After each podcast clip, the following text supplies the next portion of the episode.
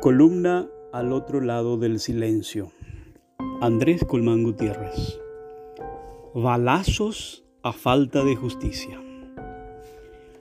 Como casi todos los días, ella recorría los largos pasillos del Palacio de Justicia de Pedro Juan Caballero, buscando una justicia que nunca encontró. Era una mujer campesina, morena y humilde, de caminar lento pero altivo, con un rostro que demostraba dolor pero nunca miedo. Su nombre es Ignacia Ayala. Pensé en ella ayer a la mañana cuando me enteré que Rubén Chichanó Sánchez fue asesinado brutalmente por sicarios en su propio dormitorio en la capital de la Mambay. Aquella mañana de enero de 2015, en una sala de espera de ese palacio que se negaba a darle justicia, Ignacia me contó su trágica e increíble historia. Había ocurrido al atardecer del 22 de julio de 2014, cuando Celia López Ayala, la hija de Ignacia, volvía en moto desde Capitán Vado a su casa en Aguarabebé, llevando a su hijo Robinson de dos años y a su hermana María Isabel de 18, cuando una avioneta les cayó encima y los mató. Adilson Date, el marido de Celia, venía atrás en otra moto y vio el terrible accidente.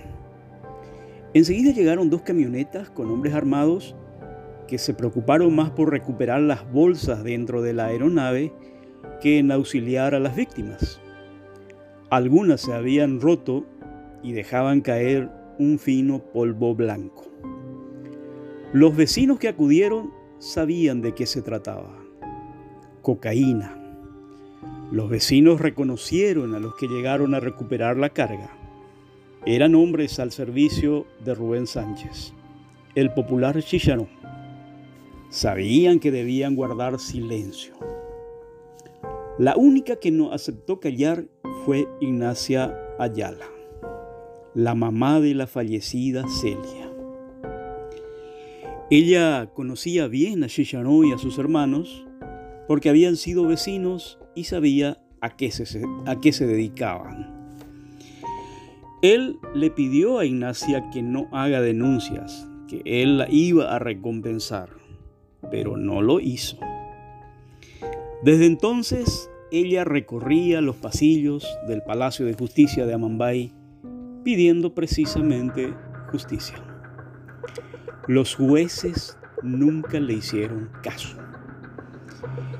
De aquella avioneta que cayó matando a las dos hijas y al niño, solo quedó la cáscara. El motor fue recuperado misteriosamente la noche del 15 de agosto de 2014 del depósito de evidencias de la Fiscalía de Pedro Juan Caballero. En la grabación de vigilancia se ve a seis hombres entrando a bordo de una camioneta Sabeiro a retirar el motor con la ayuda del entonces sereno Aldo Recalde. En la región todos sabían que Rubén Chicharón Sánchez estaba metido en el narcotráfico, socio de Cabeza Branca y Fernandinho Beiramar, capos mafiosos. Pero sin problemas llegó a ser diputado suplente por Amambay en la lista del Partido Colorado. Estuvo preso por poco tiempo, acusado de lavado de dinero, pero logró salir libre y siguió operando tranquilamente para que su hermano Adilson sea el intendente actual de Capitán Vado, apoyando también a otros intendentes en la región. El ministro del Interior, Arnaldo Yucio, aseguró, ayer que Sánchez además financiaba la campaña de varios legisladores. Chichanó dormía tranquilo en su residencia con guardia privada y custodia policial cuando un grupo comando de sicarios entró a matarlo, rociando con balas de fusiles AK-47 y escopetas calibre 12 todo el vecindario en un evidente ajuste de cuentas de una sangrienta guerra entre mafiosos. Me acordé de ña Ignacia, la que nunca recibió justicia, y me pregunté qué estaría sintiendo ella allí, en su humilde rancho en las afueras de Capitán Bao.